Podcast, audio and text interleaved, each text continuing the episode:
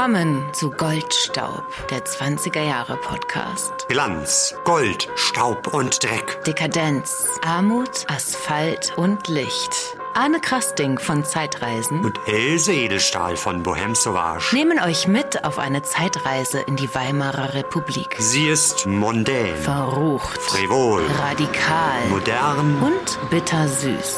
Tanzt mit uns auf dem Vulkan.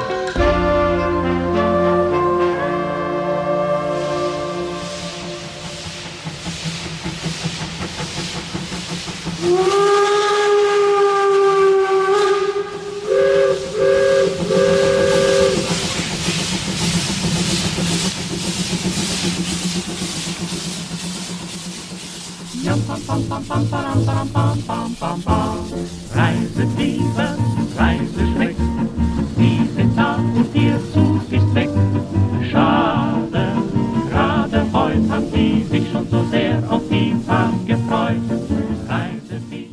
Unser Zug war nicht weg, wir waren weg mit dem Zug.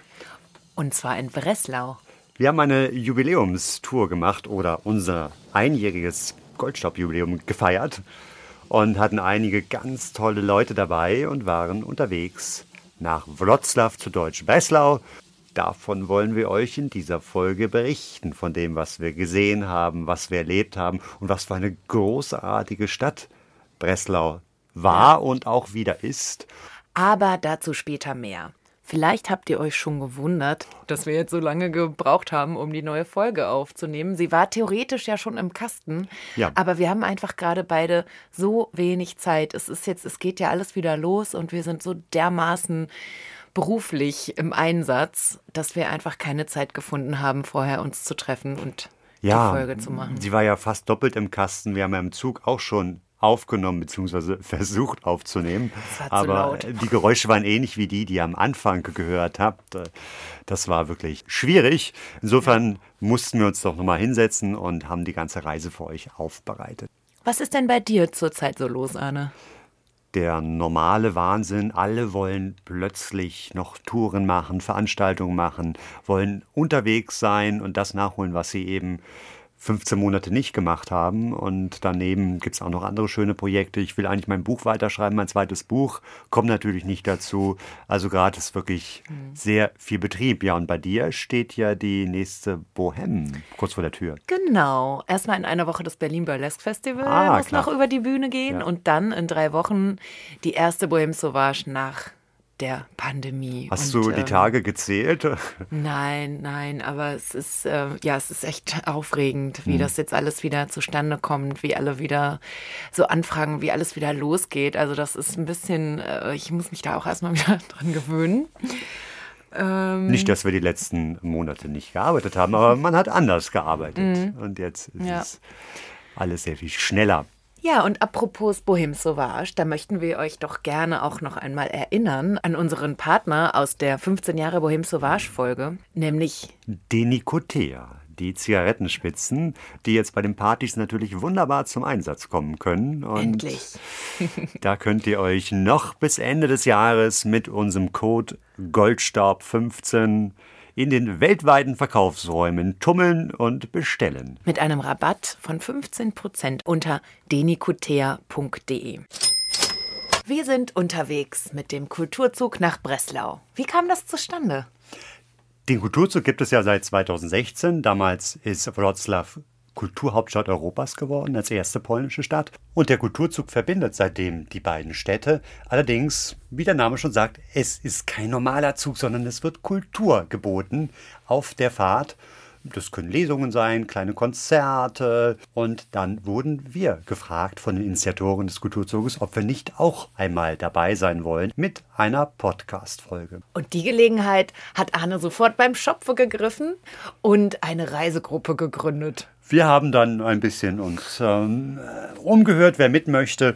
Und ich habe natürlich ordentlich die Werbetrommel gerührt, weil ich schon ein paar Mal in Breslau war und es ist für mich die schönste Stadt Polens mit fantastischen alten Bauten, einem Marktplatz, Dominsel und einer sehr, sehr intensiven Geschichte. Man muss dazu sagen, es war einer der größten Städte des Deutschen Reiches gewesen, mhm. mit dann eben dem krassen Einschnitt, als es dann 1945 zur Festung Breslau wurde mhm. und fast komplett zerstört war. Die Bevölkerung auch ja eigentlich komplett ausgetauscht wurde und heute eine sehr, sehr junge, lebendige Stadt ist und eben Kulturhauptstadt. Ja, und ich muss dazu sagen, ich hatte von Breslau vorher gar keine Ahnung. Ich wusste, aha, ja, das ist irgendwie Wroclaw und das war in Schlesien, also dann mhm. habe ich aus von Niederschlesien. Und ich hatte aber wirklich überhaupt gar keine Vorstellung von diesem Ort und war dann sehr, sehr positiv überrascht. Und natürlich geht es in unserer Kulturzug-Folge um Breslau in der Weimarer Republik in den 20er Jahren. Wir haben dann sehr viel recherchiert und haben einiges zutage fördern können.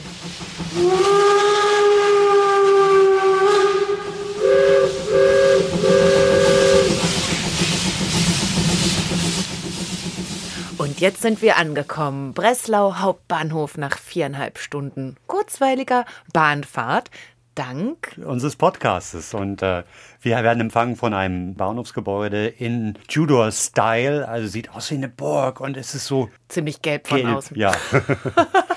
schöner Bahnhof. Sehr mhm. schöner Bahnhof. Einer der schönsten sogar. Aber jetzt erstmal einchecken. So ist es.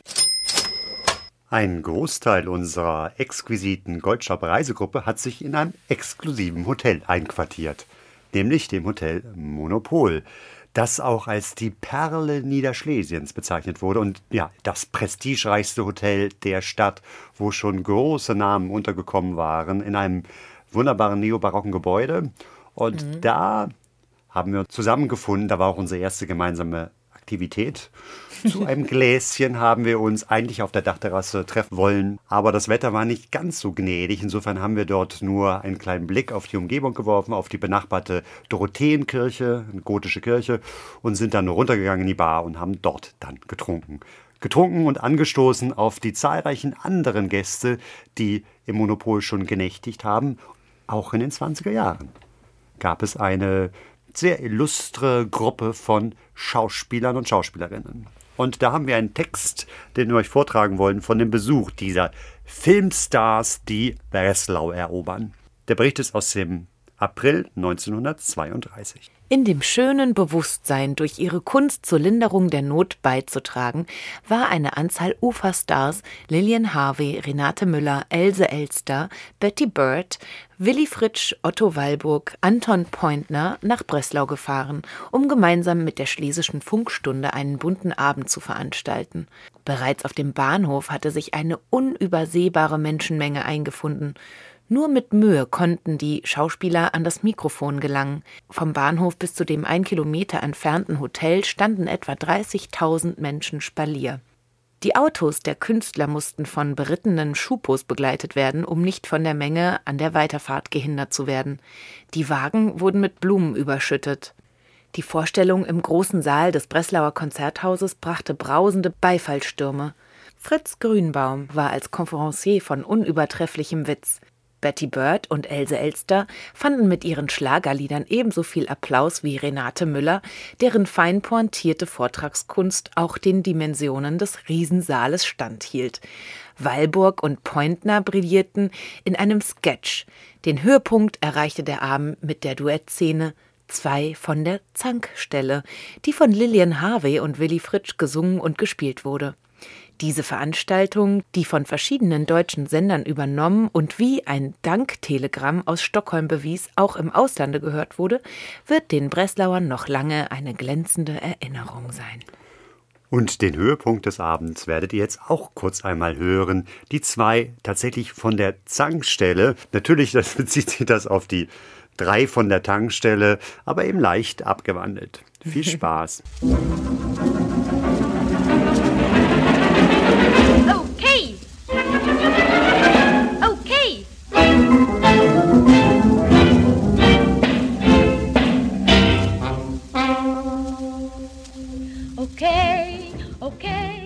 Eine kleine Abwandlung ist ein bisschen untertrieben bei diesem äh, Lied. Das ist ja ein wilder Mix, ein Potpourri, ein Mädchen aus verschiedenen Schlagern gewesen. Und ich glaube, die beiden haben da sehr viel Spaß gehabt. Ich hoffe, die ganzen anderen Akteure bei der Schlesischen Funkstunde auch. Und ich kannte nicht alle von denen, die dabei waren, von den Schauspielerinnen. Äh, wie ist es bei dir? Nee. Also ich kenne Fritz Grünbaum natürlich. Der ist uns ja schon in einer unserer beiden Kabarettfolgen begegnet. Ein berühmter Konferencier, der aus Wien ja, kam und in ja. Berlin auch ganz groß war. Aber hier, also Betty Bird zum Beispiel, nie gehört. Super Name, Betty Bird.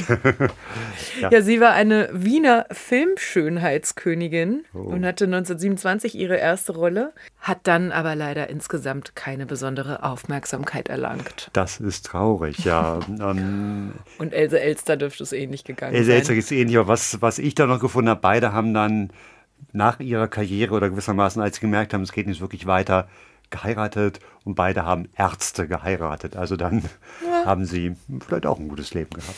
Sicherlich. Vielleicht war ja auch Liebe im Spiel. Vor, nach dieser nach der Schlesischen Funkstunde waren natürlich noch viele andere berühmte Persönlichkeiten zu Gast im Monopol. Für einen wurde in den 30er Jahren sogar ein Balkon dazu gebaut, darüber sprechen wir hier allerdings nicht. Dann war noch Marlene Dietrich mal da, später Pablo Picasso, also das war wirklich das, ich würde mal sagen, das Adlon von Breslau. Aber wir wollen auch sprechen über gebürtige Bresslauer, die auch in Verbindung zu unserem Podcast stehen oder schon mal einen kleinen Auftritt feiern durften. Wen hast du denn da so? Zum einen haben wir Alfred Kerr, mhm. der dürfte ja eigentlich jedem bekannt sein. Er war einer der berühmtesten Theaterkritiker seiner Zeit, ein Schriftsteller und auch Journalist. Und der ist 1867 in Breslau geboren hat dann ähm, da an der Leopoldina studiert und ist dann später eigentlich aber nach Berlin gegangen und ist natürlich in Berlin auch noch größer rausgekommen. Und, hat er ähm, eigentlich in, ähm, dann von Berlin aus hat er im Grunde berichtet nach Breslau und seine Heimat über das, was damals in der Kaiserstadt noch passiert ist. Also hatte für die Breslauer Zeitung geschrieben, die Briefe nach Breslau und ja, dann später aber vor allem natürlich als Theaterkritiker für Furore gesorgt, wo im Grunde jeder seiner, seiner Kritiken, da haben die, da haben die Leute gezittert. Also die ja, die Schauspieler und Regisseure ja, hatten, ja. die hatten richtig Angst vor dem. Ja, seine, seine Autobiografin hat mal gesagt, man konnte schon am ersten Satz konnte man eine Kerr-Kritik erkennen ja. an ihrer, ja, ihrem Sprachduktus, dem Witz, dem Sarkasmus. Also Alfred Kerr Theater haben wir noch auf der Liste bei uns. Ne? Schon aufgetaucht, zumindest indirekt, ist ist ein weiterer Breslauer, 1873 geboren, Robert Wiene. Ja, und der ist kein anderer als der Regisseur von dem ersten expressionistischen Stummfilm Das Kabinett des Dr. Caligari. Er hat ja wahnsinnig viele Filme gemacht. Man sagt so um die 90, aber erhalten mhm. sind wirklich ganz wenige. Also ja, es sind circa 20 Filme noch erhalten von ihm mhm. und es ist mhm. keiner davon natürlich so berühmt geworden wie Caligari von 1919. Ja. Dann auch schon mal auf unserer äh, Bühne, könnte man in dem Fall sagen, weil ähm, das war sein Revier, ist Ernst Freier von Wolzogen. Ja, das Brettel sozusagen als Bühne, nämlich die Kabarettbühne. Und er war ein Schriftsteller und Verlagslektor und der Gründer eines der ersten deutschen Kabaretts, nämlich das Überbrettel 1901 in der Alexanderstraße, ganz in der Nähe von da, wo früher nämlich die Rote Burg, das Berliner Polizeipräsidium stand. Ja, und dem verdanken wir auch noch was anderes, und zwar gewissermaßen unsere letzte Folge, Razzia. Wolzogen hat nämlich Leo Heller aus Wien nach Berlin geholt, damit er für ihn eben schreibt, für sein Überbrettel. Und dann haben wir noch eine interessante Dame, nämlich Katharina Bertha Charlotte Heinroth. Sie ist 1897 in Breslau geboren und Sie hat sich bereits als Kind für Frösche oder auch für die Entwicklung von Schmetterlingen interessiert und studierte dann Zoologie, Botanik, Geographie und Geologie an der Universität Breslau. Ja, und ähm, ihre Promotion, natürlich summa cum laude, die war über das Hörvermögen von Reptilien im Jahr 1923. ja, und bekannt geworden ist sie dann erst nach dem Zweiten Weltkrieg als die erste weibliche Direktorin eines zoologischen Gartens, nämlich des Zoos in Berlin. Genau, und deshalb wurde ihr auch der Spitzname Katharina die Einzige verliehen. Ja, ganz spannend, wir haben jetzt mehrmals schon diese Verbindung Berlin-Breslau. Ne? Also die Breslau, die da nach Berlin ziehen. Mhm. Und Es gibt einen wunderbaren Text von einem unserer Lieblingsautoren, der sich genau darüber auch geäußert hat, über die Breslauer und die Berliner, mehr noch über die Breslauer. Da geht es jetzt gar nicht so sehr um die Prominenten, sondern um die ganz normalen Breslauer. Und ja. Naja, so normal kommen die jetzt nicht rüber bei bei Kurt Tucholsky. ja, es ist nämlich Kurt Tucholsky, allerdings unter seinem Pseudonym Ignaz Wrobel. Und der Artikel erschien in der Weltbühne am 10. November 1921, also fast vor 100 Jahren. Einen Monat weniger. Ja, Wahnsinn. Und äh, da er so fantastisch ist, werden wir ihn auch in Gänze vorlesen. Breslau. Der richtige Berliner stammt entweder aus Posen oder aus Breslau. Man muss also wohl unterscheiden zwischen dem Breslauer Breslauer und dem Berliner Breslauer. Der Breslauer Breslauer ist ein ganz eigenes Lebewesen. Wenn man so harmlos die Schweidnitzer Straße in Breslau herauf und herunter geht, merkt man erst gar nicht, dass man unter einem sonderbaren Volksstamm weilt. Roda Roda hat einmal gesagt, er habe in seinem sündevollen Leben nur einen Wunsch. Er möchte noch einmal in Breslau als Dichter anerkannt werden. Das ist in der Tat noch keinem beschieden gewesen. Der Breslauer Breslauer ist von seiner eigenen Lilliputanerhaftigkeit viel zu überzeugt, als dass er seinesgleichen anerkennt. Wie kann der Kerl ein Dichter sein, wenn er noch gestern neben mir über den Tauentzienplatz gelaufen ist? Der Breslauer weiß alles besser und kann es auch schöner.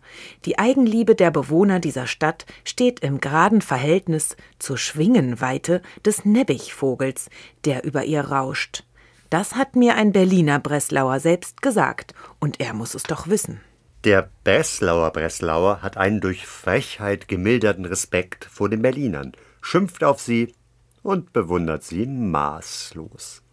Das hindert ihn aber nicht, ein stolzes Selbstbewusstsein zur Schau zu tragen. Nie habe ich eine solche Ansammlung von Fürstensöhnen und spanischen Hidalgos in Zivil gesehen, wie bei Liebig, Breslaus feinstem Tanzlokal.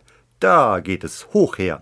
Man ist ganz unter sich, liebt sich, kennt sich, und jeder junge Mann tanzt wie der kleine Giampietro, der das Pech hatte, nicht aus Breslau zu sein. Nun leidet es aber sehr viele Breslauer nicht zu Hause. Sie wandern aus. Und da wird die Sache finster. Ein Gutteil des Berliner Debetkontos in der Welt geht auf die Breslauer, die viel forschere Berliner sind als die richtigen. Aus Breslau zu stammen, das ist keine ethnografische Bestimmung, das ist eine Weltanschauung. Ich kann Ihnen im Dunkeln alle Breslauer aus einer Gesellschaft heraussuchen. Der Berliner Breslauer ist eine geradlinige Natur. Er fragt dich einfach, wie viel du verdienst, ob du deine Frau liebst, wie oft und warum. Er schätzt das Geld, besonders das der anderen, und ist überhaupt mächtig geschäftstüchtig.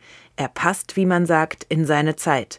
Er hat in die große gepasst und er hat sich auch in die jetzige ganz hübsch hineingefunden. Der Berliner Breslauer hat eine Eigentümlichkeit. Unter aller weltmännischen Größe sitzt eine ganz provinzielle Kleinheit.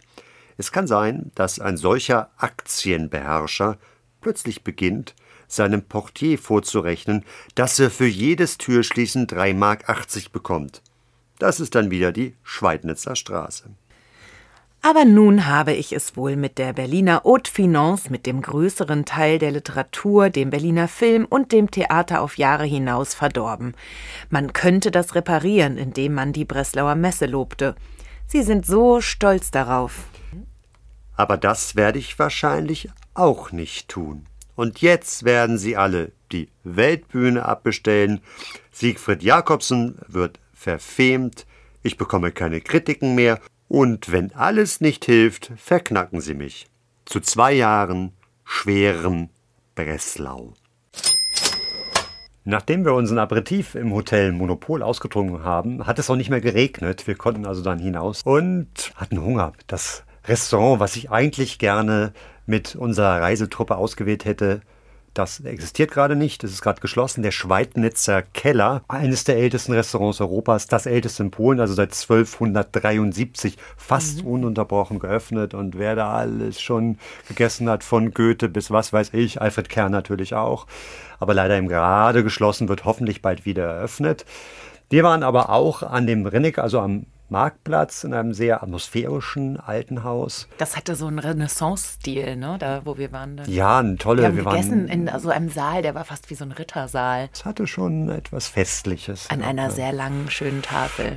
Ja, und äh, danach ging es dann wirklich ins Nachtleben. Und wir haben uns natürlich gefragt, wie war das Nachtleben in den 20er Jahren in Breslau? So viel haben wir nicht gefunden. Also klar, es gab viele Gaststätten. Es gab Liebig, das wird ja auch erwähnt von Kutucholski, dass man da tanzen war, also das Etablissement, Liebig-Etablissement. Und ansonsten gab es große Kinos natürlich. Aber ob es so verrucht war wie in Berlin, naja, wir wissen es nicht. Aber man kann vieles über das Nachtleben lesen bei Marek Krajewski. Das ist sozusagen der polnische Volker Kutscher, der allerdings schon etwas früher, nämlich 99, seinen ersten breslauerischen Kriminalroman geschrieben Ja. hat mit seinem Kommissar Eberhard Mock. Über den werden wir euch später noch erzählen. Aber in seinen Büchern, und die sind natürlich sehr gut recherchiert, also alle Straßen und alle Orte und Plätze, die darin vorkommen in den Büchern, gab es tatsächlich in den 20er Jahren in Breslau. Und da steht viel über das Nachtleben drin, auch über die Bordelle und über die Unterwelt. Ja, faszinierend. Also nachher mehr. Äh, was wissen wir denn noch? Ja, zum Beispiel ist interessant, dass es anscheinend auch in Breslau eine sehr, also bemerkenswert große Homosexuellenbewegung gab. Also verhältnismäßig zu Berlin jetzt. Ne? Und ähm, das könnte eventuell daran liegen, dass Dr. Magnus Hirschfeld, den wir alle kennen sollten, der hat ja schon 1897 in Berlin das Wissenschaftlich-Humanitäre Komitee gegründet, das sich unter anderem auch gegen den Paragraphen 175 engagierte. Und dieses Komitee hatte eine Zweigstelle in Breslau. Also das ging dann um die Jahrhundertwende schon los und dann 1919 gab es dann in Breslau den Club der Freunde und Freundinnen und auch eine entsprechende Zeitschrift, die Freundschaft. Ja, da muss es sicherlich ne, auch irgendein ähm, ein Etablissement gegeben haben, wo die sich getroffen haben, ob heimlich oder unheimlich. Ja, zum Beispiel die Neumann-Diele in der Bahnhofstraße 10 oder die alte Heidelberger Diele am Universitätsplatz 7. Na, da haben wir es. Ja. In einem Artikel in der Zeitschrift Die Freundschaft konnte man übrigens lesen, in den Lokalen wird getanzt und getobt wie wahnsinnig. Gemeine Witze werden gerissen und manchmal glaubt man, die Hölle hat allen Insassen Urlaub erteilt. Wie gemütlich könnte es in dem Lokal an der Bahnhofstraße 10 sein, wenn die Gäste auf ihren Plätzen blieben und sich bei netter Musik unterhalten würden. Kein Mensch könnte daran Anstoß nehmen und jeder Breslauer könnte dort ungestört ein paar Stunden unter Gleichgesinnten verbringen. Also so ging das dann schon ab in der queeren Szene in Breslau. Ja, und heute so? Wir haben auch tatsächlich noch einen Ort gefunden, wo wir uns zumindest optisch zurückversetzt gefühlt haben in die 20er Jahre. Und das war ein ganz fantastisches ja, Café, Kneipe, Bar, Club abends. abends Club. Es wurde getanzt namens Kalambur. Heißt zu Deutsch sowas wie Wortspiel, Karlauer. Und Ja. es war eine wunderbare Art Nouveau-Ausstattung mit, mit den Spiegeln und Lampen und verzierten Gittern. Ja, und ja, dann. man hat sich da ein bisschen auch an Jahrhundertwende Paris, Montmartre zurückversetzt gefühlt. Total. Aber es war eben nicht original, wie man dann auf dem zweiten Blick auch äh, gemerkt hat. Ein Café, was es seit den 80er Jahren gibt, Kalambur, was zurückgeht auf eine Theatertruppe, die in äh, Wroclaw tätig war. Und die hatten dann hier da ihre Künstlerkneipe, könnte man sagen. Und es gibt ein ganz tolles Motiv vor dem Café, nämlich eine Skulptur mit einem Krokodil, das einen Ballon im Maul trägt. und äh, ja, und wir sind dort mit unserer vorzüglich gekleideten Reisegruppe in den Laden getreten. Wir hörten von draußen schon, es wurde so ein bisschen 80s-Musik gespielt. Und dann hat der Schallplattenunterhalter uns gesehen und die Musik verwandelte sich. Und uns wurde gewissermaßen der akustische rote Teppich ausgelegt. Es swingte, es jazzte. Naja, Es wurde getanzt. es wurde getanzt.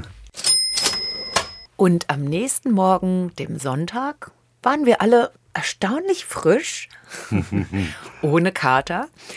Und jetzt, Arne, geht es so ein bisschen um dein Steckenpferd, nämlich Bauten und Architektur in Breslau. Und da hast du uns ja in der Hotellobby überrascht mit einem naja, man könnte sagen, Memory-Spiel. Ja. Und da hat jeder von uns ein Bild bekommen mit einem Gebäude drauf. Mhm. Wir sollten dann Paare finden, also sollten uns paaren sozusagen. Und es ging darum, dass jeweils ein Gebäude davon in Berlin steht oder ja, steht, nicht hm, stand. Ja, ne? Die stehen ja. alle noch. Und eins davon in Breslau. Und die Gebäude sahen sich nämlich wirklich recht ähnlich. Also es gab sozusagen immer in Berlin ein Pendant des Gebäudes in Breslau oder umgekehrt. Und das war ein großartiger Auftakt für die Tour, die du danach mit uns unternommen hast. Ja, und das war schon spannend, weil man fragte sich ja, wer war vorher da bei diesen ich nenne sie mal Klone. Wer hat als erstes gebaut? Und spätestens nach diesem Memory war aber eigentlich auch klar, Breslau war ein Epizentrum der modernen Architektur. Manche bezeichnen es auch als das Mekka der Moderne und mhm. des neuen Bauens. Also wirklich eine Spielwiese, ein Experimentierfeld der Avantgarde. Und diese begann relativ früh und es gibt da auch Connections zu Berlin. Also wir müssen eigentlich erstmal zurückgehen nach Berlin. Die Reise zur Moderne in Breslau beginnt in Charlottenburg an der heutigen Straße 17 Junis. Da war nämlich die Königlich Technische Hochschule Charlottenburg und einige sehr begabte junge Männer haben dort vor 120 Jahren studiert und wurden später zu den bedeutendsten Architekten Berlins oder sogar Deutschlands. Einer von ihnen ist uns schon bekannt, schon mal aufgetaucht bei dem Podcast, Hans Pölzig. Der Mann mit der Frisur. Äh, mit der scharfen Frisur und der mit besonderen der Brille. Frisur. das könnt ihr mal genau. äh, im weltweiten Äther nach, nachschauen. Immer wieder schön, hat also modische Trends gesetzt, der Hans. Aber er hat auch wirklich architektonisch Trends gesetzt. man muss sagen, mhm. den hat es sehr früh nach Breslau verschlagen. 1903 wurde er bereits Direktor der Akademie für Kunst und Kunstgewerbe. Und was war auf seiner Agenda, wie wir heute sagen würden? Er wollte eine stärkere Verbindung von Kunst und Handwerk. Er wollte die Werkstätten ausbauen, die von Künstlern und Handwerkern gleichermaßen dann geleitet werden sollten. Also Ideen, die man aus dem Bauhaus kennt, die er aber viel früher dort mhm. umgesetzt hat. Also manche sagen, das war das Bauhaus vor dem Bauhaus. Also wirklich Avantgarde. Mhm. Ja, und Pölzig hat dann als Direktor natürlich viele befreundete Architekten und Künstler geholt aus ganz Deutschland, die dann mit nach Breslau gekommen sind und mitgebaut haben. Und so sind dann in Breslau schon in der Kaiserzeit zahlreiche sehr moderne Gebäude entstanden. Ein Jahr war für ihn sozusagen das, ich nenne es mal das Superjahr 1911. Da hat er ein beeindruckendes Geschäftshaus gebaut in der Junkernstraße, was Vorbild war für viele spätere Warenhäuser, nicht nur in Breslau. Und gleichzeitig mit einem Kollegen, dem Stadtbaurat Max Berg, angefangen, die Breslauer Jahrhundertausstellung zu planen. Ach, und ist im Zuge dessen dann auch die Jahrhunderthalle entstanden? Ja, die war im Grunde genommen der Mittelpunkt oder Höhepunkt dieser ganzen Planungen, ja. die eben von Pölzig und Berg durchgeführt wurden. Und diese Jahrhunderthalle, die wir dann eben auch besichtigt haben, ist ja wirklich äh, fantastisch und damals krasses Gebäude. Revolutionär, ja. ja. Es ist eine gigantische, freischwebende Kuppel mit einer riesigen Spannweite, 67 Meter und eine Konstruktion aus Stahlbeton, die es bis dato so noch nie gegeben ja, hat. Ja, und da finden heute immer noch regelmäßig Veranstaltungen, Konzerte statt, ne? Ja, und das Ding wirkt, steht noch 1A. Ja, und wirkt einfach zeitlos ja. irgendwie. Ja, und ja. Äh, das eben 1913. Also zu Recht, dass sie äh, als UNESCO-Weltkulturerbe ausgezeichnet wird. Ja. Und interessant übrigens, Vorbild war ein Gebäude in Rom gewesen, nämlich das Pantheon. Pantheon. Ja, mhm. ja, Das war übrigens auch mhm. das Pendant des Memories, was wir dann am Morgen gespielt haben. Das einzige, der einzige. Ah, wo das Pendant nicht in Berlin war. Genau, genau, kleine Falle, aber mhm. wurde natürlich mhm. entdeckt. Ja, und überraschenderweise hat diese Jahrhunderthalle auch die Kriegszerstörungen überstanden. Angeblich hat die Rote Armee die Halle als Orientierungspunkt zur Bombardierung genutzt mhm. und da eben verschont. Und mhm. dieses Gelände mit einer weiteren Attraktion, nämlich das ist das, was Pölzig gebaut hat, dem Vier-Kuppel-Pavillon, auch eine Ausstellungsfläche, also vier Kuppelgebäude innen drin, eine Fläche, die heute überdacht ist. Das ist alles wirklich eine Meisterleistung der frühen Moderne. Ja, und da haben wir uns dann ein bisschen getummelt in unserer Reisegruppe und sind dann weitergezogen zu einer Siedlung, die fast 20 Jahre später entstanden ist, die sogenannte Wuwa-Siedlung. Wuwa zu Deutsch, beziehungsweise Abkürzung nicht etwa für Wunderwaffel, sondern Wohnung- und Werkraumausstellung aber als ja. Werkbundsiedlung im Grunde genommen eingegangen in die Werkbundsiedlung. In die Geschichte, weil die gab es ja schon, in, gab es ja. ja. auch in anderen Städten. Also es gab ja sechs Werkbundsiedlungen und äh, die aus, in Stuttgart ist wahrscheinlich die bekannteste, die Waisenhofsiedlung, wo man eben als ja, Mustersiedlungen angelegt hat und ja, neue Formen des Wohnens mit neuen Materialien ausprobiert hat. Mhm. Und das war eben hier auch bei der WUWA der Fall. Beeindruckend, man hat 32 Häuser dort gebaut, Bauzeit drei Monate. Oh, wow. Und äh, da waren Architekten dabei, wie zum Beispiel Hans Scharun, ne, den wir natürlich auch aus Berlin kennen. Was sind denn das für Häuser überhaupt? Ganz verschiedene Typen, also vom Einfamilienhaus über das Mehrfamilienhaus, Reihenhaus und sogar ein Wohnheim für ledig, also ledigen Wohnheim Junggesellen. Heißt das? Ja, Junggesellen, Singles gewissermaßen, aber auch unverheiratete Paare. Also Was? das war eine relativ moderne Konzeption. Und dafür zuständig war eben Hans Scharun mhm. mit einem Gebäude, was passend zur norddeutschen Herkunft von Scharun auch so ein bisschen Schiffsmotive aufnimmt. Also man hat so das Gefühl, da sind so Bullaugen, da ist eine Reling. Maritimes und, ähm, Flair. Ja, maritimes Flair im schlesischen Hinterland. Niederschlesien. Schon, schon ja. ein sehr spannendes Gebäude, was heute übrigens auch als, als Hotel genutzt wird. Und ähm, ja, da gibt es so viele unterschiedliche Typen. Das war wieder ein Beispiel für diese Experimentierfreudigkeit, die sich in Breslau finden lässt. Ja, nachdem wir diese Siedlung angeschaut haben, manche der Häuser waren besser, manche weniger gut im Schuss, obwohl man in den letzten Jahren da sehr viel getan hat sind wir mit der elektrischen zurückgefahren in die Innenstadt, um dort zu schauen, was es für Gebäude der Moderne gibt. Ja, und da haben wir ja auch einige wirklich alte elektrische ge gesehen, ne? wo dann auch kostümiert drei Schaffner drin standen in Klamotte von ja, ja, aus den Zehnern oder ja, 20ern sozusagen. Wahrscheinlich ne? so, keine, keine Ahnung, Kaiserzeit. Das ja. waren wohl solche geführten äh, Rundfahrten. Irgendwie aber das sowas. war ein natürlich ein, ein total verrücktes, ja, so ein kleiner Waggon, ein verrücktes Aufeinandertreffen. Mhm. Weil die haben dann uns gesehen, mhm. unsere Reisetruppe, die natürlich total in diese Zeit reinpasste und waren, ich würde mal sagen, irritiert. Und es wurde fotografiert und ich wusste, habe nicht ganz gesehen, wer mehr fotografiert wurde unsere Gruppe oder die Straßenbahn. Und diese einzelnen Straßenbahnen hatten deutsche Namen, weil sonst ja. ist ja wirklich alles übersetzt. Jede Straße hat einen polnischen Namen in mhm. Breslau, also mhm. man findet sehr, sehr wenig Deutsch dort. Aber diese Straßenbahnen, die hießen Max und äh, Wilhelm und mhm. Georg oder so ähnlich. Ja, das habe ich jetzt gar nicht gesehen, aber Doch, ja, klar, das, das, vorne das drauf, äh, lässt sich, wenn man genau und mit viel, viel Zeit die Stadt durchwandert, lassen sich auch noch einige deutsche Inschriften an mhm. Häusern finden. Oh ja, und vor allem natürlich äh, haben wir das gesehen an so, was war denn das da das vor dem waren, einen Gebäude? Das, das war waren so ein Fenster im Boden, also gewissermaßen ja. solche Milchglasfenster. Die da stand dann drauf, ähm, produziert da und da in der und der Fabrik in irgendeiner in, Stadt. In Weißensee. In Weißensee, ah ja, in Berlin-Weißensee also war das, genau. genau. Das, war, ja. das haben wir auch da wirklich vor Ort erst gesehen und ja. war natürlich äh, total begeistert. Also manche Spuren für den Wandern hm. doch, ja.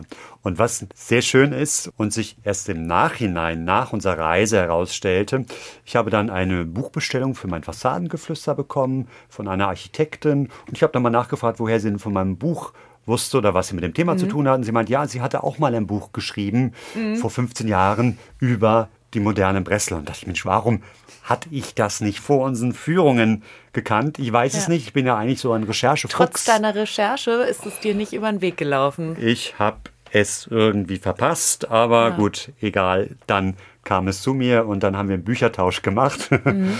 und äh, nicht nur das, sondern ich habe die Autorin und den Autor dieses Buches, die Architektur der Moderne, Breslau Wroclaw, zu mir gebeten und äh, sie interviewt. Konstanze Belitz und Niklas Förster. Liebe Konstanze, lieber Niklas, schön, dass ihr hier seid. 15 Jahre nachdem ihr das Buch geschrieben habt und drei Wochen nachdem wir in Breslau waren. Mhm. Mich würde wahnsinnig interessieren, wie seid ihr denn damals, also vor 15 Jahren, länger natürlich noch, auf Breslau-Wroclaw gekommen? Ähm, wir sind eigentlich über einen kleinen Umweg dahin gekommen, dass wir einen Artikel in der Zeitschrift vom, von der Architektenkammer geschrieben haben. Da gibt es eine Reihe, der zweite Blick. Der zweite Blick, das passt dann natürlich schon sehr gut. Es gab eine Ausgabe über Polen und über Bauten ähm, eben aus der Weimarer Zeit in Polen von deutschen Architekten. Und wir hatten ein Gebäude von Pölzig beschrieben und auch über eins eben von ähm, Erich Mendeson, das Kaufhaus Petersdorf. Und bei der Recherche zu diesem Artikel sind wir quasi darauf gestoßen, dass es einfach wahnsinnig viele spannende, äh, interessante und auch wegweisende Bauten, Projekte der Zeit in Breslau gibt und dass es äh, seltsamerweise einfach keinen Architekturführer gab. Und in der Zeit, als wir uns angefangen haben, damit zu beschäftigen, 2004 war das, war ja auch die Osterweiterung der EU. Polen war eben auch dann Neumitglied. Und somit war dann ohnehin so ein, der Blick auch gerichtet in die ehemaligen Ostländer und auch so diese Spurensuche. Mhm. Da gab es eben einfach den Blick äh, dorthin und äh, am Anfang dachten wir, naja, wir, wir finden keinen Verlag. Aber es war dann eine sehr positive Resonanz bei diversen Verlagen und wir hatten ganz schnell uns dann mit dem Wasmut Verlag, mit Ernst Wasmut zusammengeschlossen und eben das Buchprojekt begonnen. Könnt ihr euch an euren ersten Eindruck von, von Wroclaw erinnern und die, die Gebäude? Also, also für mich war es so, du warst, glaube ich, vorher schon mal dort, vor mir auch schon einmal dort, Niklas. Ähm, wo ich das erste Mal da war, war ich wirklich fasziniert von diesem Widerspruch, den es dort auch gab, oder von den verschiedenen Kräften. Also man hat das so gespürt, die Geschichte in verschiedenen Ebenen, aber eben auch die Zerstörung, die Kriegszerstörung. Es war damals noch nicht so stark renoviert und wieder oder saniert, die Stadtstruktur und auch wieder vervollständigt, aufgebaut, wie das heute ist.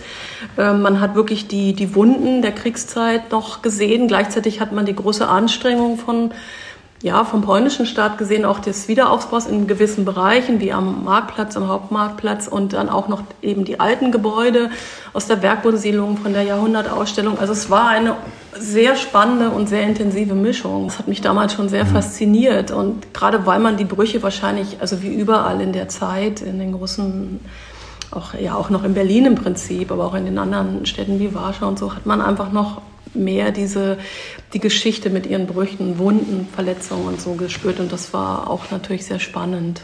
Ja. ja. es gab auch noch sehr viel mehr Freiflächen, so wie Berlin früher auch gewesen ist, das Zentrum von Berlin.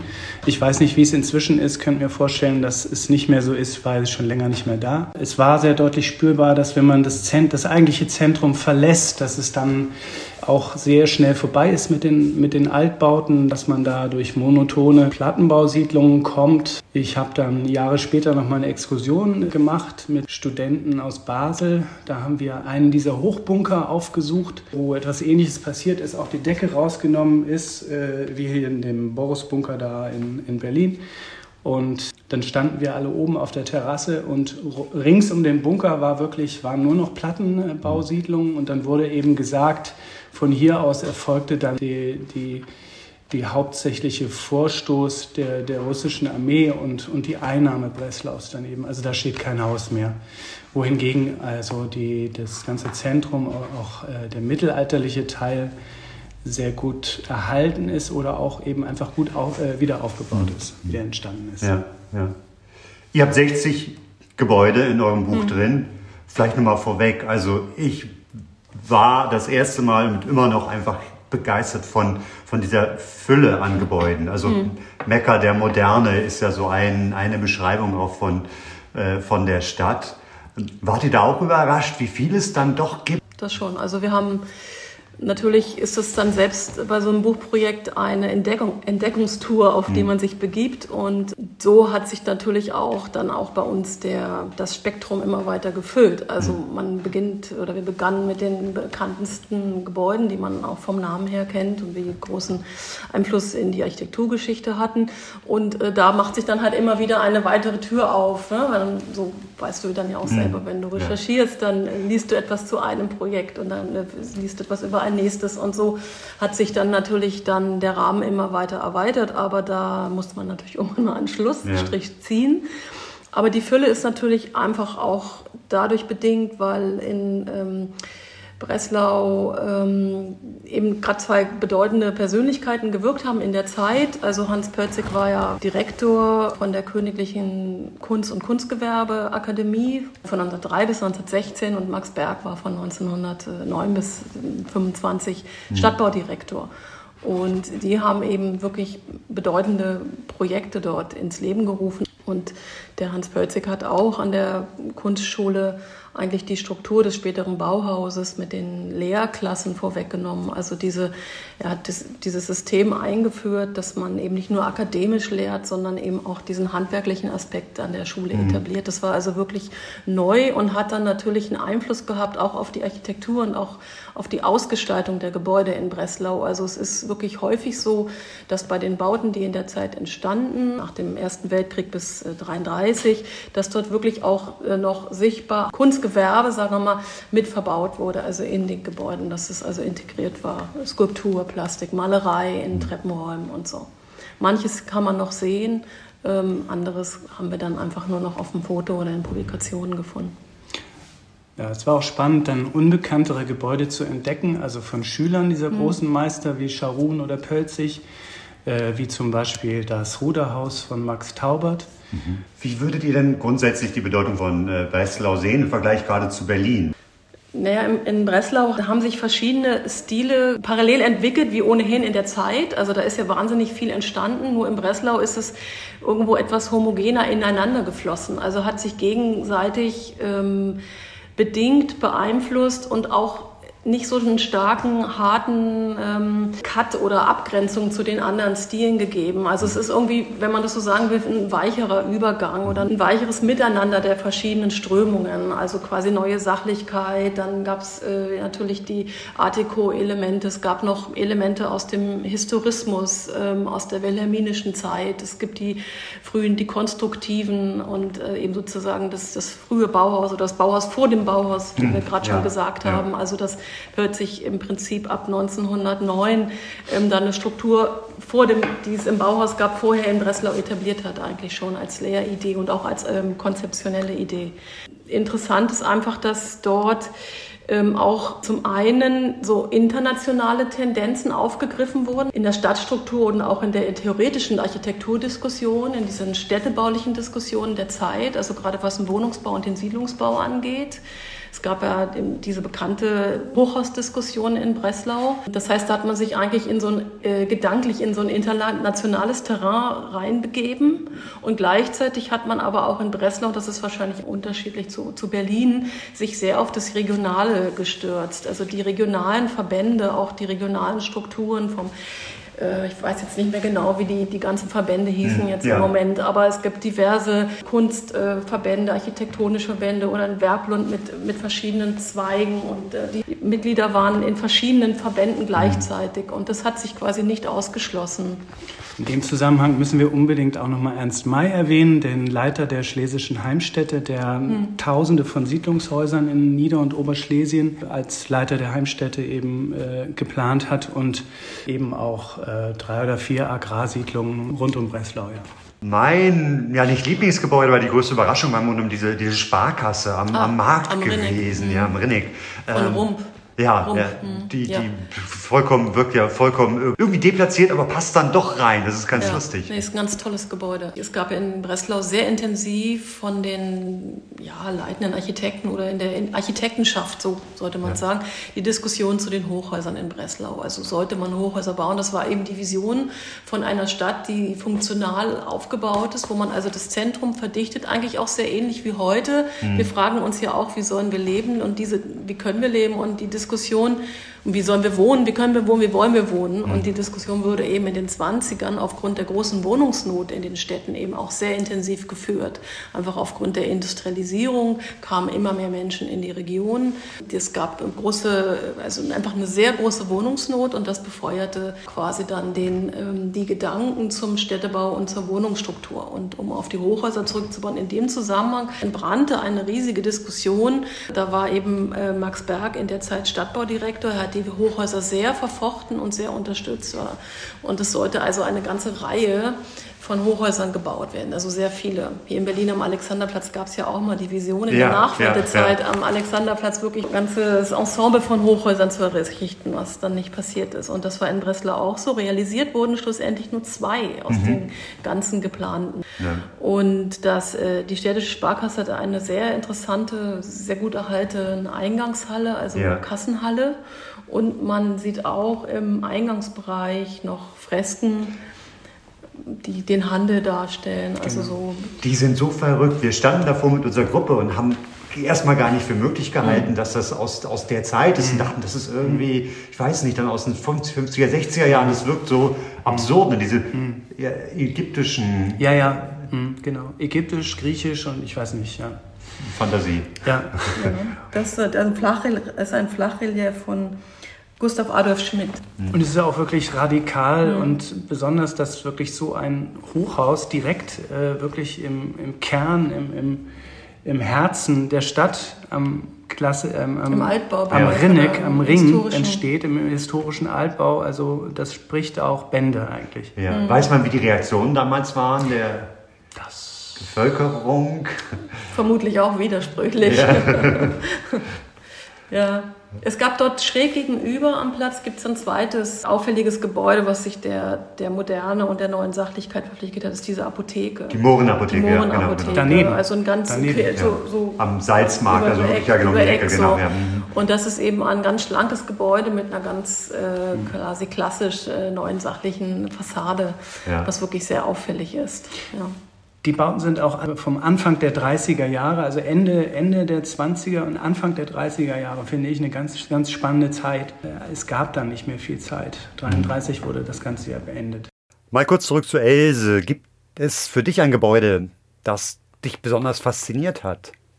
Ja, das war eigentlich das, wo du mit dem Kleiderbügel davor standest. Ja, der Kleiderbügel, der von unserem äh, werten Begleiter Lars Schwuchow aufgenommen wurde, mit mir dann.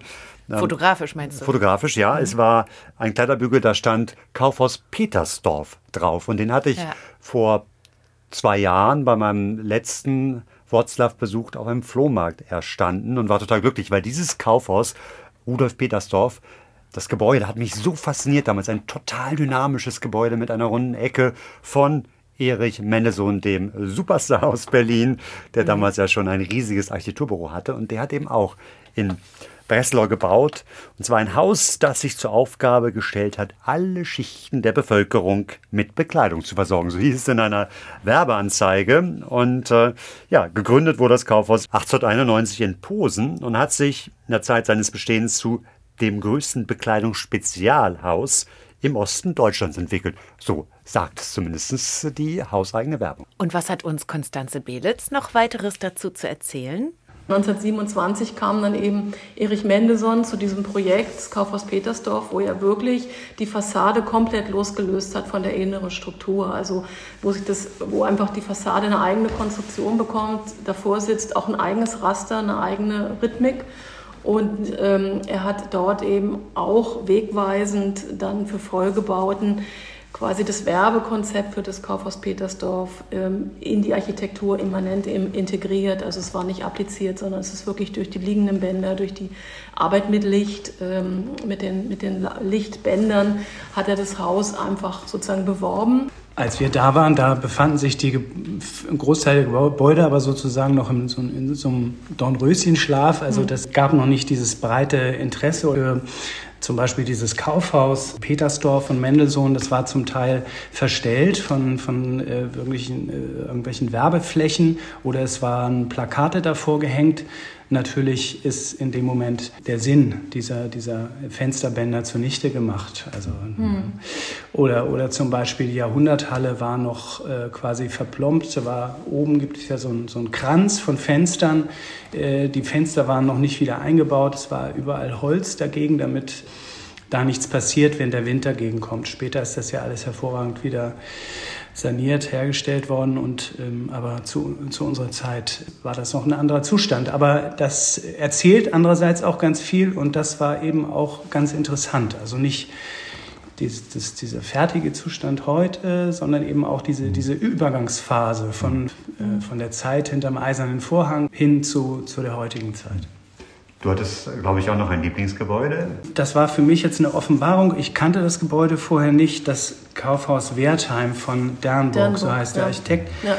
Ähm, das ist natürlich viel größer noch und gigantischer als das Kaufhaus Petersdorf und ähm, 33.000 Quadratmeter Ich denke auch. Grundfläche. genau, Das ist 1929, ja. das war eine Offenbarung. Das Fasziniert hatte uns da auch, dass man von außen stellt es sich wirklich als, ähm, wie da als liegende Struktur dar.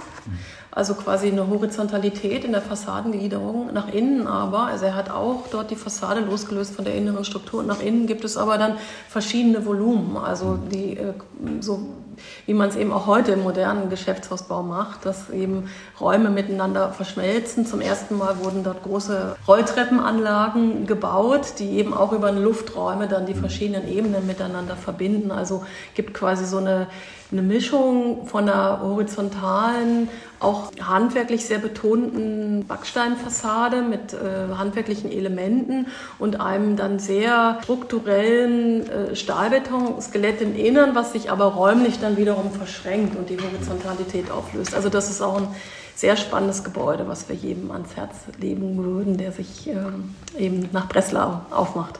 Aber ich habe äh, also auch diese kleineren, unscheinbareren äh, Gebäude sehr gemocht. Zum Beispiel auch die, diese Holzbauten. In der WUWA denke ich da an, das, an den, den Kindergarten. Der war zwischenzeitlich auch abgebrannt. Wie ich hörte, ist er jetzt wieder entstanden, äh, wieder aufgebaut worden. Und eben der, das vorhin schon erwähnte äh, Ruderclubhaus von Ma Max Taubert. Ja, und euer Buch ist damals ja sehr gut angekommen, war relativ schnell, war das Es gibt auch eine polnische Edition im Übrigen auf Polnisch. Sehr schön, ja. Wir ja. haben einen Partnerverlag äh, gefunden, der in Via Nova Verlag, der in Breslau ansässig ist. Und äh, ähm, also das Interesse war enorm groß. Das zeigt eigentlich, dass es auch als gemeinsame Vergangenheit begriffen wird. Oder ein gemeinsames historisches, kunsthistorisches, wertvolles Erbe. Ja. Und das ja immer mehr. Also da Hm. Genau. spielt die Zeit ja gewissermaßen dafür. Und das Buch ist erschienen lange bevor Wroclaw Kulturhauptstadt wurde und Hm. bevor der Kulturzug mehrmals wöchentlich diese Strecke bedient. Also insofern schreit es ja förmlich nach einer Neuauflage. Ja, ein guter Impuls. Gut, dann Danke, ja. danke, dass Sie da waren. Ja, und, vielen äh, Dank. Vielen Dank. Eine Freude. Ebenfalls nach der Reise ergab sich etwas weiteres. Und zwar hatte ich bei Instagram ein Foto gepostet von mir am Kleiderbügel vor dem besagten Kaufhaus Petersdorf. Und dann kam sehr schnell eine Reaktion von der von mir sehr geschätzten Illustratorin Kat Menschik, die sagte, ja, äh, damit habe ich ja auch was zu tun. Und äh, was sie damit zu tun hat, das hat sie mir verraten. Hallo Kat, wo treffe ich dich denn gerade? Du triffst mich gerade auf dem Land an meinem Schreibtisch an einem wunderbaren sonnigen Tag und ich habe noch ganz schwarze Finger, weil ich gerade schon hunderte Blumenzwiebeln in die Erde gesteckt habe und jetzt nur mal schnell reinkomme, damit wir uns unterhalten können. Super, vielen, vielen Dank. Ja, hier haben wir auch gutes Wetter in Berlin, aber äh, es ist Stadtluft. Ich habe mich total gefreut über deine Reaktion auf meinen Und, ähm, das war ja eine, war eine Doppelreaktion. Und vielleicht fangen wir mit der einen Sache mal an. Du hast gewisse familiäre Verbindungen nach Breslau, Wroclaw. Genau, genau. Mein, mein Papa kommt daher, beziehungsweise die ganze Familie väterlicherseits. Und naja, die ganze Familie äh, floh im oder zum Ende des Zweiten Weltkrieges. Und ich habe Breslau das erste Mal gesehen, als mein Papa 70 Jahre alt wurde. Das ist knapp zehn Jahre her. Da haben wir heimlich eine Familienfeier organisiert, dass alle, also die ganze Familie, sich im Ratskeller in Breslau getroffen hat und wir meinen Papa überrascht haben. Und dann sind wir auf Familienspuren sozusagen durch Breslau gereist. Und, und gab es da noch viele, viele Spuren oder hat er noch viele Erinnerungen, wo ihr dann äh, er und ihr Sachen wiedergefunden habt? Nee, es gab eigentlich gar nicht mehr so wahnsinnig viel. Auch Gebäude sind teilweise verschwunden oder im Krieg zerstört worden, äh, in denen wir gelebt haben. Aber ein Haus, in dem mein Großvater gearbeitet hat und die ganze Familie in, in einem Schmuck-Uhrenladen gearbeitet hat, befand sich in der Junkernstraße 12. Mhm. Die heißt heute Ulica Oswiecima. Und diese Junkernstraße 12 ist eine Parallelstraße vom Marktplatz. Ist ganz in der Nähe. Und die habe ich heimlich in unser Buch geschmuggelt. Ja, zu dem Buch kommen wir gleich noch. Äh, ich glaube, ich weiß, worauf du hinaus willst. Ich habe mich, also Junkernstraße finde ich so schon mal grandios, weil da waren wir auch mit unserer kleinen Ausflugstruppe mit dem äh, Kulturzug. Da habe ich eine kleine Führung gemacht durch Breslau und da sind wir dann an der Junkernstraße auch gewesen und standen vor dem großen Geschäftshaus. Ich weiß es nicht, welche Nummer das ist, einem großen Geschäftshaus, was von Hans Pölzig, ne, Babylon Berlin, äh, Haus ja. des Rundfunks, so großartig gebaut wurde und eigentlich das erste dieser Kaufhäuser war und noch in der Kaiserzeit ein Stilbildend im Grunde genommen für, für vieles, was später kam. Insofern lustig, dass du auch diese Junkernstraße damit aufgenommen hast. Ja, genau. Das ist ungefähr 150 Meter voneinander entfernt. Das fand ich auch wahnsinnig schön und genau, ist ganz dicht mhm. dabei. Ja, jetzt können wir die Katze aus dem Sack lassen. Du bist ja an einem Buch beteiligt, was jetzt gerade hm, vor ein paar Tagen nicht das Licht der Welt, aber zumindest den Ladentisch in den Buchläden erblicken durfte. also es ist da und es heißt. Es heißt Mitte. Mitte.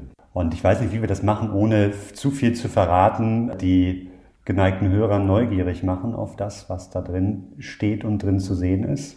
Wollen wir das versuchen? Ja, klar, das, das, das schaffen wir auch, ohne zu viel zu spoilern. Also das ist eine weitere Zusammenarbeit mit Volker Kutscher. Und er hat, wie vor ein paar Jahren, Moabit so als kleine Extrageschichte jetzt Mitte geschrieben, auch wieder in, also so als, als Kurzgeschichte im Grunde, die ich durchillustriert habe ist erschienen in meiner Reihe der Lieblingsbücher und inhaltlich geht es diesmal um Fritze Thormann. Das ist, äh, Fans werden das genau wissen, der Ziehsohn von Gerion Rath und mhm. Charlotte Rath, ehemals Ritter. Und im letzten Roman von Volker Kutscher ging es in einer Nebengeschichte auch schon um Fritze, der im Olympischen Dorf als Ehrenhelfer, ich glaube, ne, Ehrenhelfer hießen die, so als jugendlicher Helfer dabei sein durfte. Und aus Olympia wissen wir, dass er dort Zeuge eines vermeintlichen Selbstmordes geworden ist. So, und äh, danach verwickeln sich die äh, Geschehnisse und Fritze wird gesucht von der Gestapo, das weiß man. Und so beginnt unsere Geschichte und die beleuchtet das weitere Schicksal von Fritze mhm. im darauffolgenden Herbst nochmal genauer. Und führt nach Breslau und dann eine kleine Hommage an den Großvater in die Junkernstraße. Genau. Also wir sehen auf einer kleinen Zeichnung äh, wirklich das Eingangsportal dieser, dieser Arbeitsstätte meiner Familie und Volker Kutscher hat die Adresse übernommen Aha. in Breslau, wo Fritze, seine alte Freundin aus Berlin, Hanna, mhm. hat und ihr schreibt. Und äh, die sind im Brief Kontakt miteinander. Hm, Daher äh, kommt dieser Bezug. Familiengeschichte da noch irgendwie mit reinweben kann. Ja, und dann war deine Reaktion war ja auf einen äh, Post von mir zu einem Kaufhaus, einem großen, mächtigen Kaufhaus.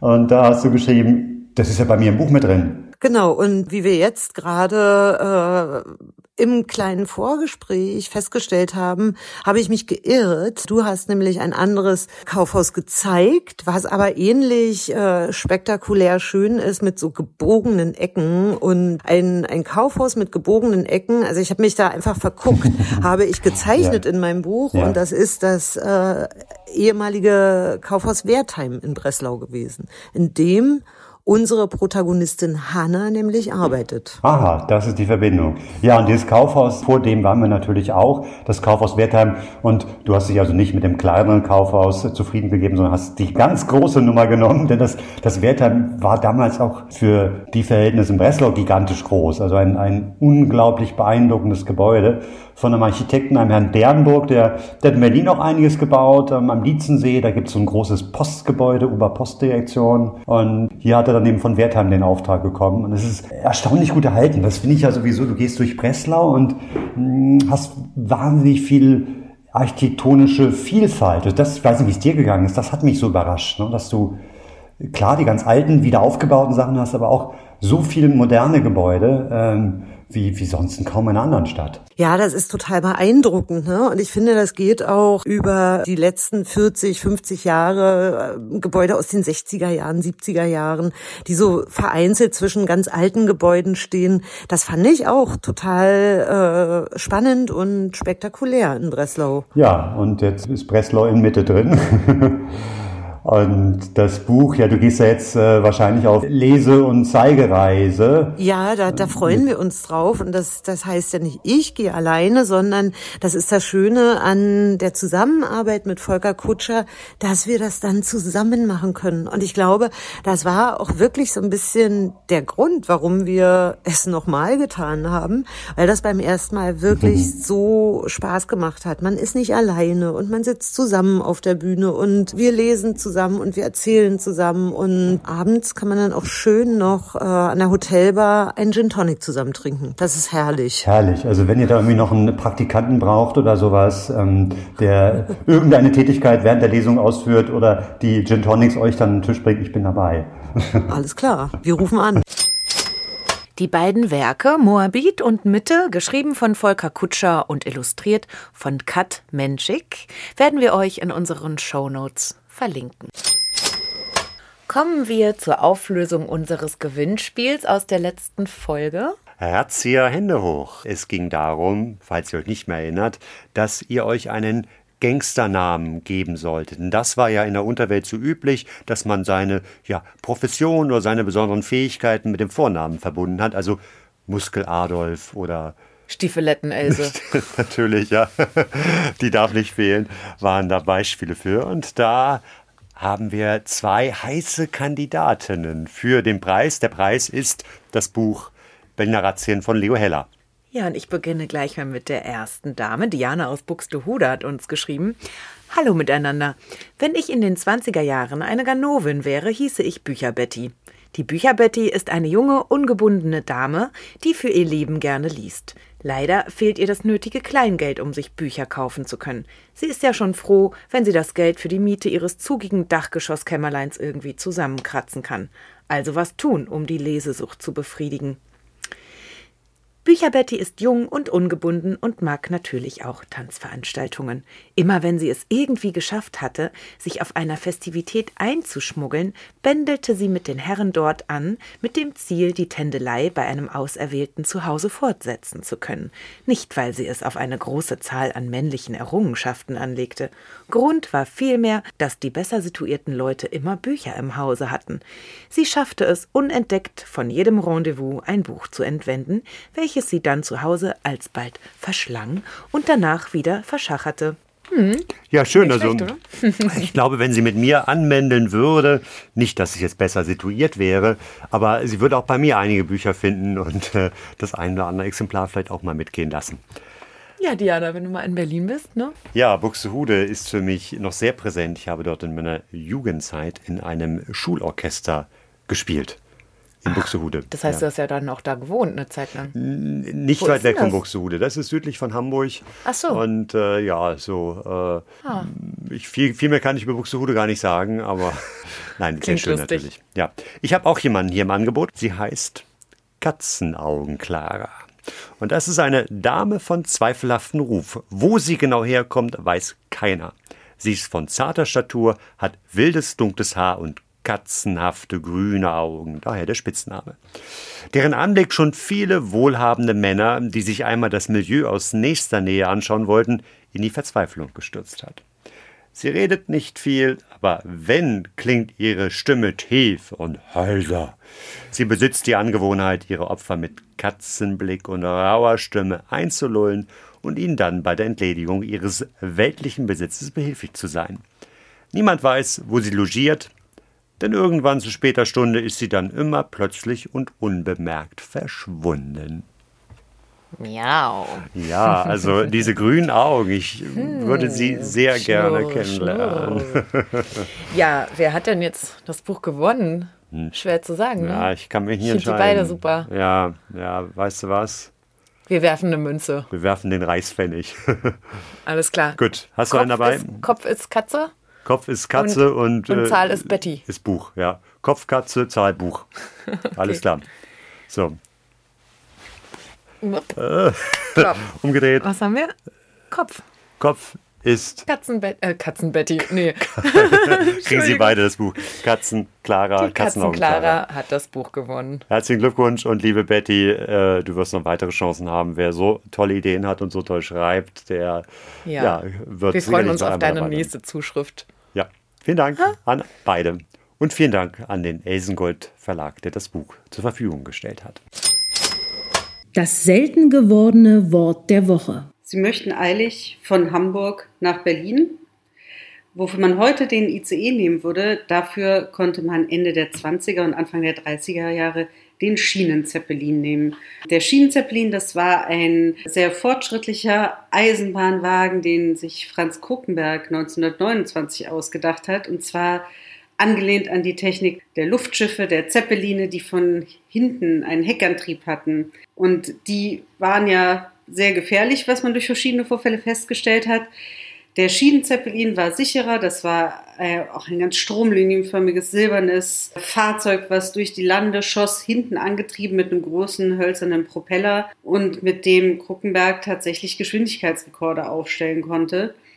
1931 ist er in 98 Minuten zwischen Hamburg und Berlin hin und her gefahren und das mit einer Durchschnittsgeschwindigkeit von 157 Stundenkilometer. Die Höchstgeschwindigkeit waren sogar 230 Stundenkilometer.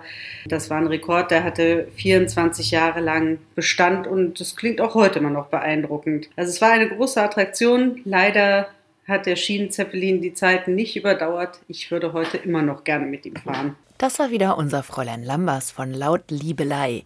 Lautliebelei findet ihr, wie man spricht, auf Instagram.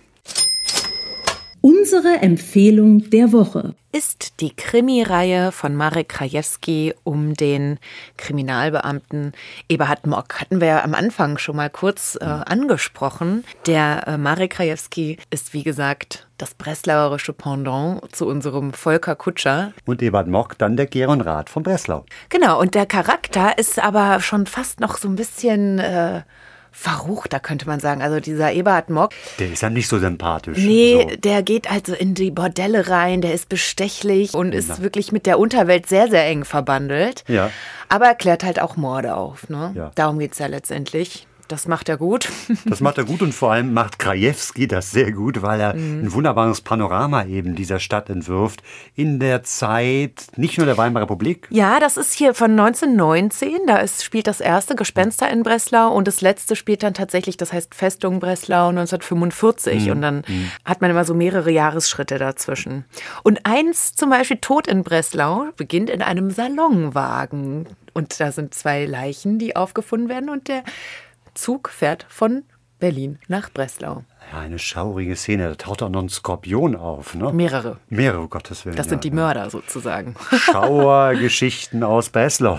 Und jetzt gibt es nämlich noch ein Pendant, nämlich zu deinen Babylon-Berlin-Touren. Es gibt Führungen zu den Handlungsorten der Eberhard Mock-Reihe von einer Kollegin, könnte man sagen, Maiko Zarter, Ulrich Kornacker. Und all das findet ihr in unseren Shownotes. Nach knapp 30 sehr ereignisreichen Stunden befinden wir uns jetzt leider schon auf der Rückreise und somit auch bald am Ende unserer Breslau-Folge. Aber wir haben noch ein bisschen Breslau in den Ohren und zwar dank der Schlesischen Funkstunde des erfolgreichsten Radiosenders der Region gibt es Pauline im Schlafwagen. Ein Couplet von dem Kabarettisten-Humoristen Ludwig Manfred Lommel aus dem Jahr 1931, der bis zu zwölf verschiedene Personen innerhalb einer Szene auftreten lassen konnte. Und ein paar davon werden wir jetzt hören. Und das passt ganz gut, denn es wird spät und da möchte man sich doch im Schlafwagen ein bisschen zur Ruhe legen. Ihr Leute, ihr Leute, beeilt euch, der Zug ist ja schon da, beeilt. Ja, seid doch bloß nicht so aufgeregt. Naja, ich fahr doch das erste Mal. Ach, bin ich aufgeregt.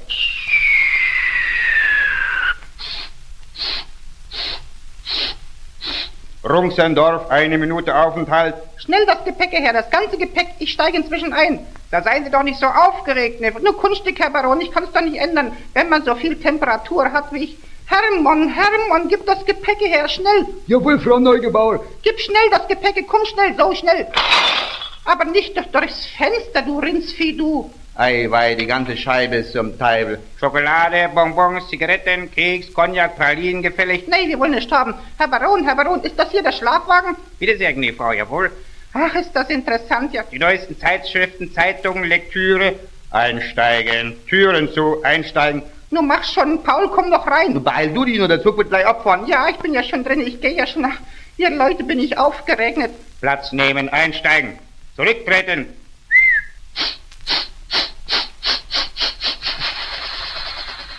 So, da wären wir in unserem Schlafwagenabteil. Das ist ja zu schade, dass nur noch ein Coupé dritter Klasse frei ist mit drei Betten. Was ist doch sehr dumm. Ach, das tangoriert uns nicht, Herr Baron. Also so sieht ein Schlafwagen aus. Nein, ihr Leute, ist das interessant. Drei Menschen in einem Kästel. Ich bin ja so aufgeregt. Wie wird das werden? Nein, ihr Leute, ist das interessant. Der Schaffner kommt, der Schaffner. Darf ich mal um die Fahrkarten bitten? Die Herrschaften haben also Bett 13, 14 und 15.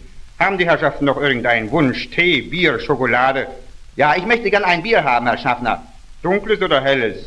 Na, helles. Auswärtiges oder hiesiges? Auswärtiges. Ein großes oder ein kleines? Ein großes. Auswärtiges haben wir aber nur in kleinen Gläsern da. Na, da meinetwegen, da bringen Sie mal ein kleines. Ein kleines dunkles. Nein, ein kleines helles. Verzeihen Sie, Sie wollten doch auswärtiges Bier. Naja, auswärtiges helles, nicht wahr? Wir haben doch bloß auswärtiges dunkles. Das helle ist hiesiges. Ach, das ist mir doch ganz egal, nicht wahr? Da bringen Sie mal eben irgendwas hier, nicht wahr? Helles Bier will ich haben. Bringen Sie mal schon ein hiesiges. Ja, hiesige Biere werden aber nur in Flaschen serviert. Na, da bringen Sie mal eine Flasche hiesiges Helles, ist mir doch egal. Entschuldigen Sie, mein Herr, das helle Flaschenbier ist aber ausgegangen. Können Sie sich nicht entschließen, ein dunkles zu bestellen? Also jetzt bringen Sie mal schon drei Flaschen dunkles Bier, ist ja furchtbar mit dem Mann. Und du, Arne? Äh, Bierchen? Helles, dunkles, auswärtiges? Berliner Pilsner, bitte. Hm.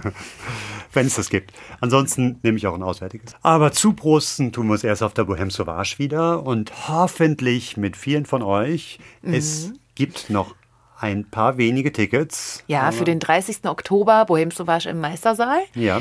Und danach, die nächste Chance ist dann in Berlin, 27.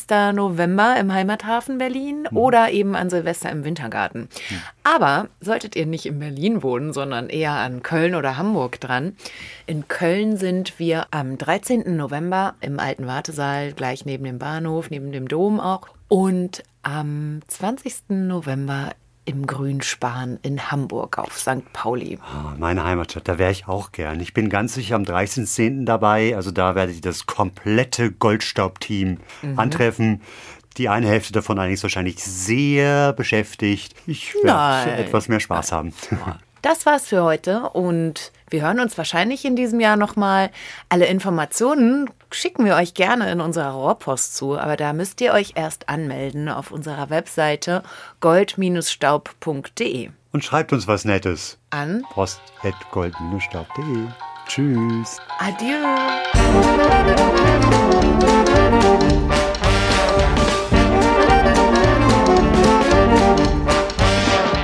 Das war Goldstaub, der 20er Jahre Podcast von und mit Else Edelstahl und Arne Krasting.